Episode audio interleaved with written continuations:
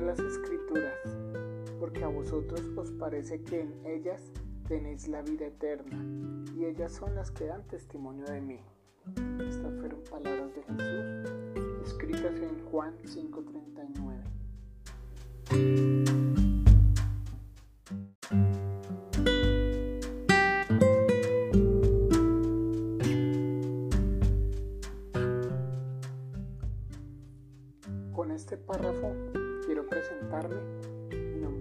Anderson.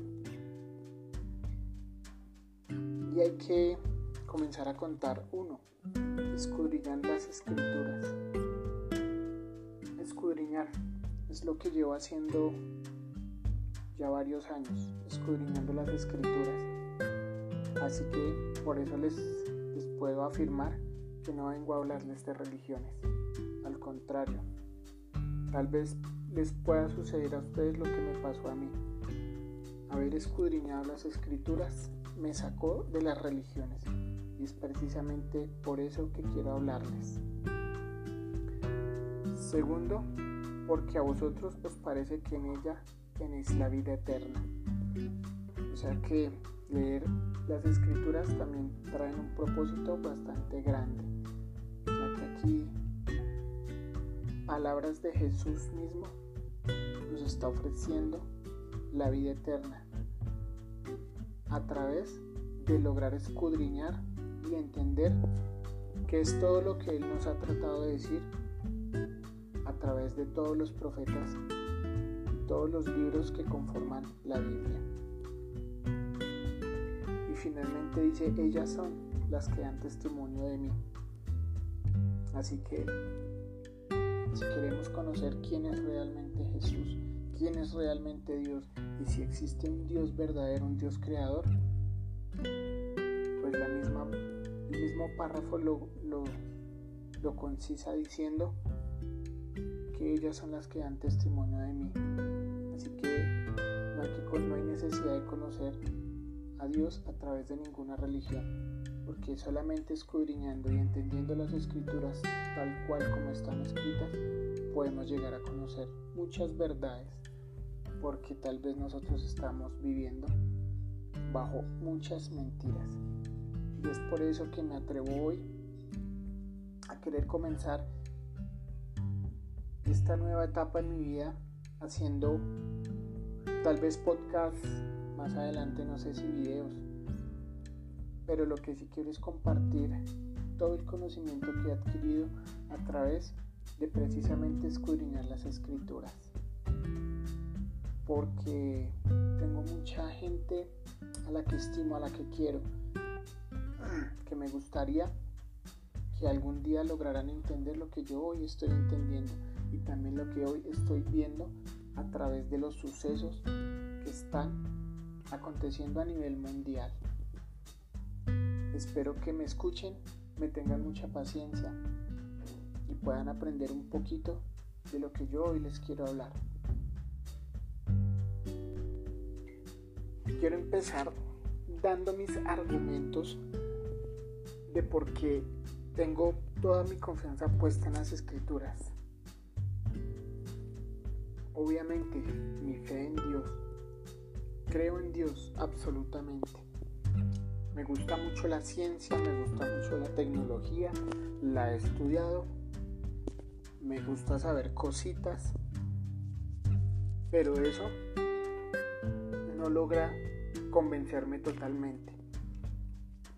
Como lo he pensado y se lo he dicho a mucha gente, así como yo tengo fe o necesito tener fe para creer en las escrituras, para creer en un Dios que no vemos, también necesito tener mucha, muchísima fe para creer que venimos de la nada, para creer en una evolución en donde no existe la primera prueba real, tangible, de que hayamos evolucionado.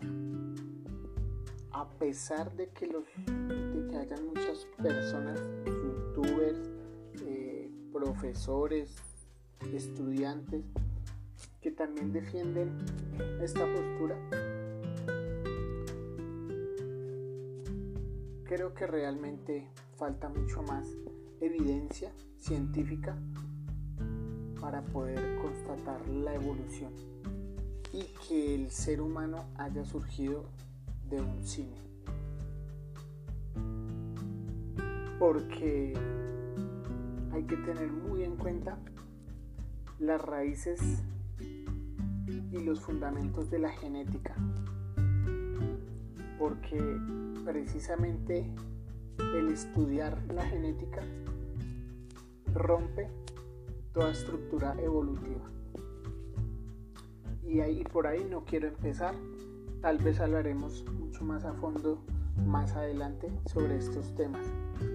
Pero como les estaba diciendo, se necesita mucha fe también para creer que venimos de la nada. Que de la nada hayamos surgido eh, estilos de vida tan supremos como es, son los animales como son los seres, los hombres, seres vivos. Entonces, así como también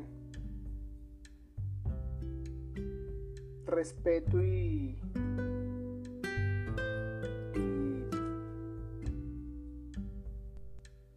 respeto mucho la ciencia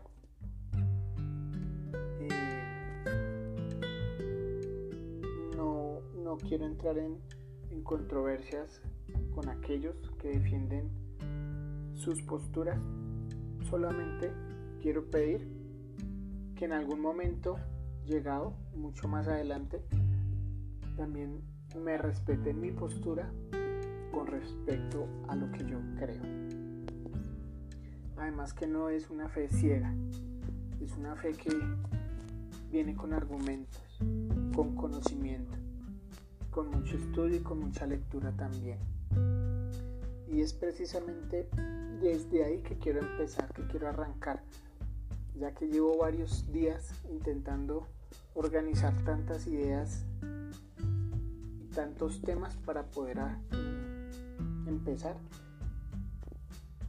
Por eso quiero, eh, quiero comenzar dando mis primeros argumentos y por qué creo en las escrituras. De ahí van a surgir muchos temas. De ahí van a surgir un mundo de conocimiento que quiero expresar, que quiero dar a conocer a muchas personas, como ya lo dije hace rato en el principio, que anhelo que algún día entiendan lo que yo estoy entendiendo hoy. Que no dejen pasar las cosas que están aconteciendo para que puedan abrir sus ojos al mundo que nos estamos enfrentando hoy. Porque todo lo que está sucediendo para Dios no es nada ajeno, todo lo contrario. Y es, son una de las razones por las que yo estoy enamorado de lo que estudio porque llevamos mucho tiempo las personas que creemos en la Biblia esperando estos acontecimientos que ya se están notando con más frecuencia. Y es lo que me ha motivado a no quedarme callado. Esas personas que les he podido enseñar, que me han podido escuchar, que hemos podido trabajar para ellos son estos mensajes. Para personas que tal vez están, podría decir que en ceros, en conocimientos bíblicos y teológicos. Para esas personas es que mi corazón se ha motivado a no quedarme callado, a enseñar y a aprovechar la tecnología para poder comenzar con algo.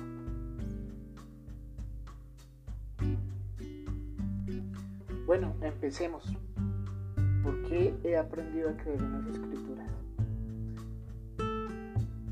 Lo primero que me llenó de como de mucha expectativa fueron las profecías cumplidas.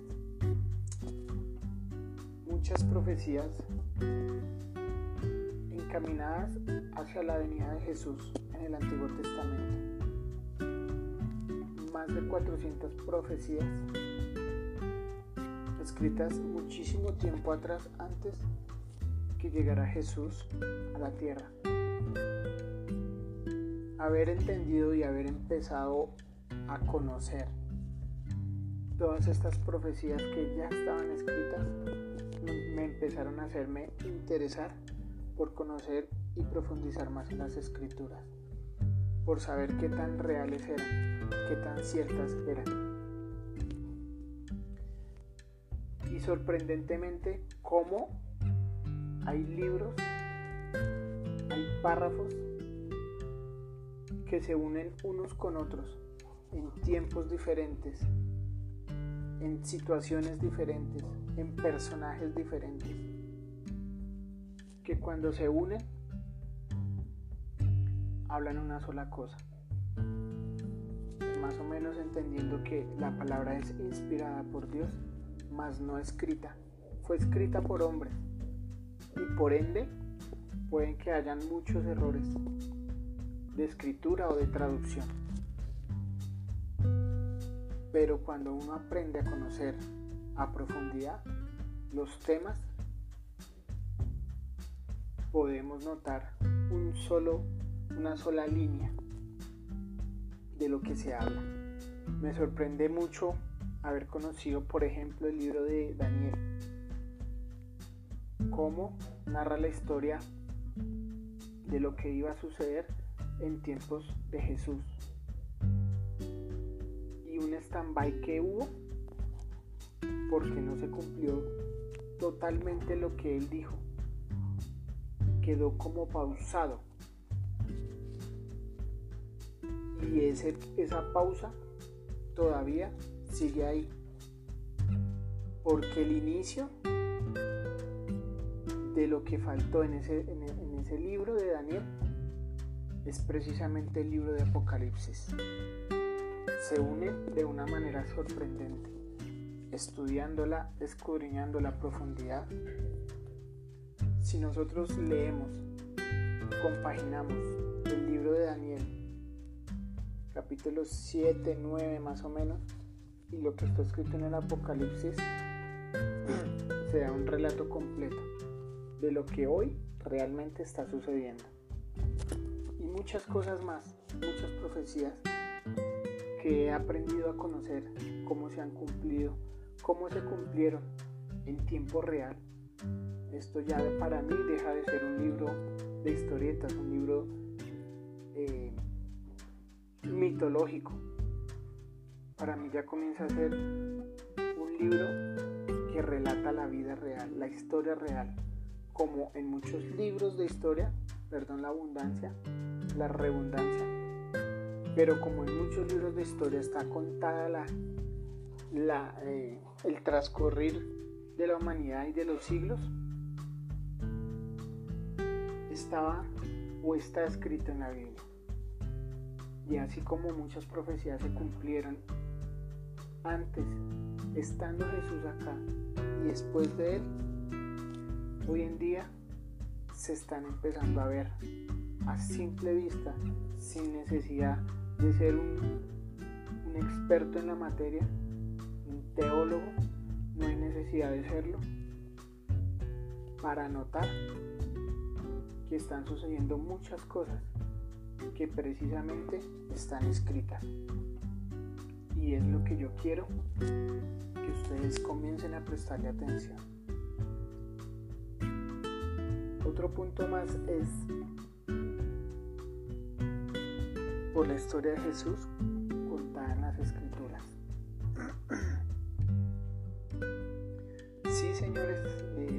más eh, mucho tiempo estudiando y escudriñando eh, si Jesús realmente existió o no.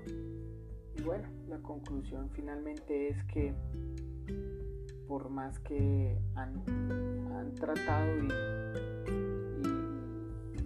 quisieron eh, desacreditar la existencia real de Jesús, pues la verdad es que no es así. Que no pudieron aquellas personas que intentaron o han intentado todavía eh, desacreditar esa gran verdad.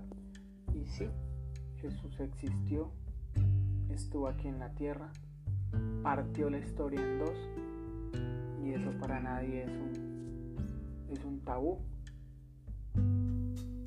Quisieron eh, que eso fuera borrado, o tal vez en este momento lo están intentando hacer, pero no es posible. Existen muchas pruebas históricas, eh, arqueológicas de la existencia de Jesús. Tal vez aquí eh, haciendo estas grabaciones no las puedo mostrar o no puedo eh, tener las evidencias físicas, pero prontamente en, redes, abriendo redes, pues tal vez podamos empezar eh, a mandar esos argumentos, eh, consolidando los argumentos más bien, mostrando partes, fotos, eh, evidencias de lo que estoy hablando. Con respecto a Jesús, a Jesús vivo, al Jesús real su, nacimiento fue real, su estancia aquí fue real. Y lo mejor aún de todo fue que su muerte y resurrección es lo que ha dado conmoción y ha cambiado la historia de nuestra humanidad.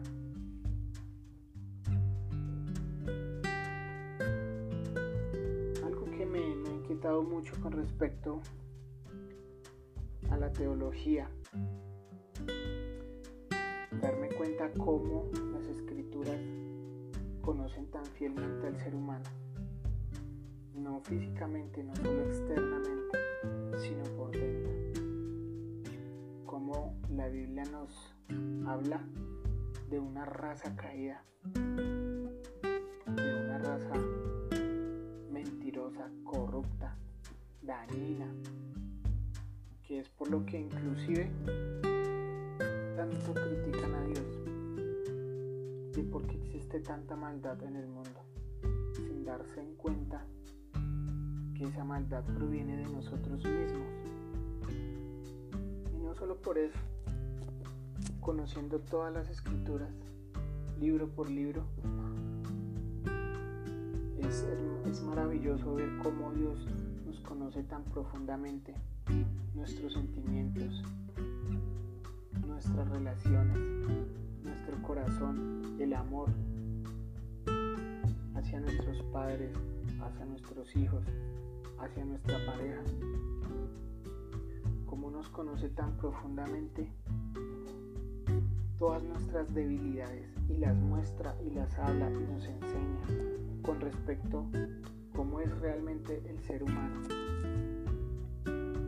Pero no se queda ahí interesante es que también nos muestra un remedio, también nos muestra una salida, también nos muestra un cambio que podemos llegar a tener aquellos que estamos llenos de maldad. Y maldad no es solamente decir yo robo, yo no robo, yo, yo no mato a nadie. Maldad es decir mentiras. Maldad es desearle el mal a, otra, a una persona querer, sin hacérselo, solo compensarlo. Maldad es hacer trampa en el colegio, trampa en el trabajo, deshonestidad y un fin de cosas. Solamente digo estas palabras como para poner un ejemplo.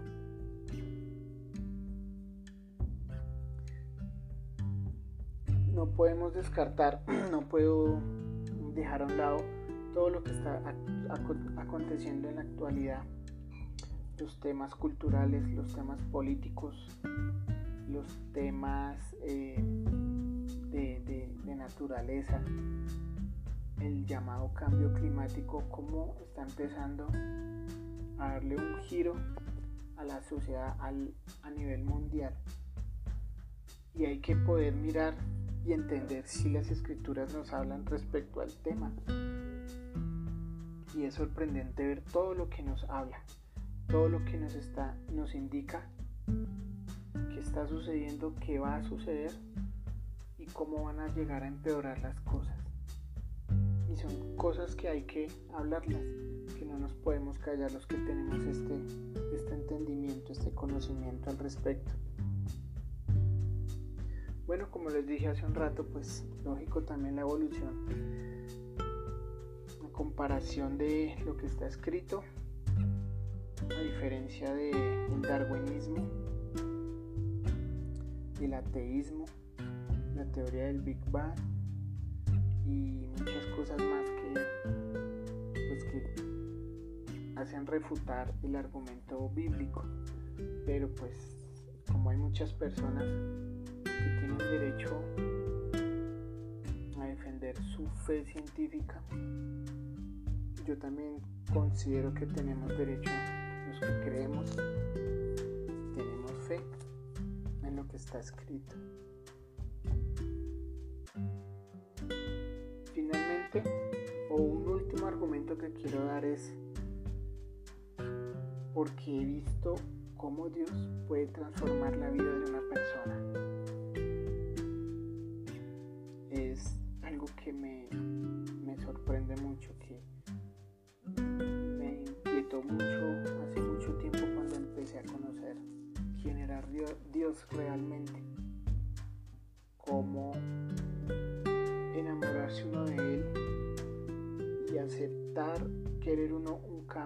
Por medio de Él, se puede lograr transformar un ser humano.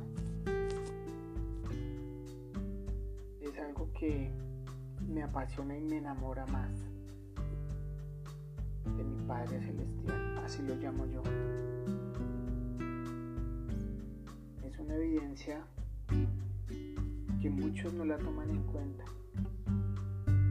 pero que yo también la quiero reflejar, mostrarla, porque es así, porque eso es verdad, es verídico.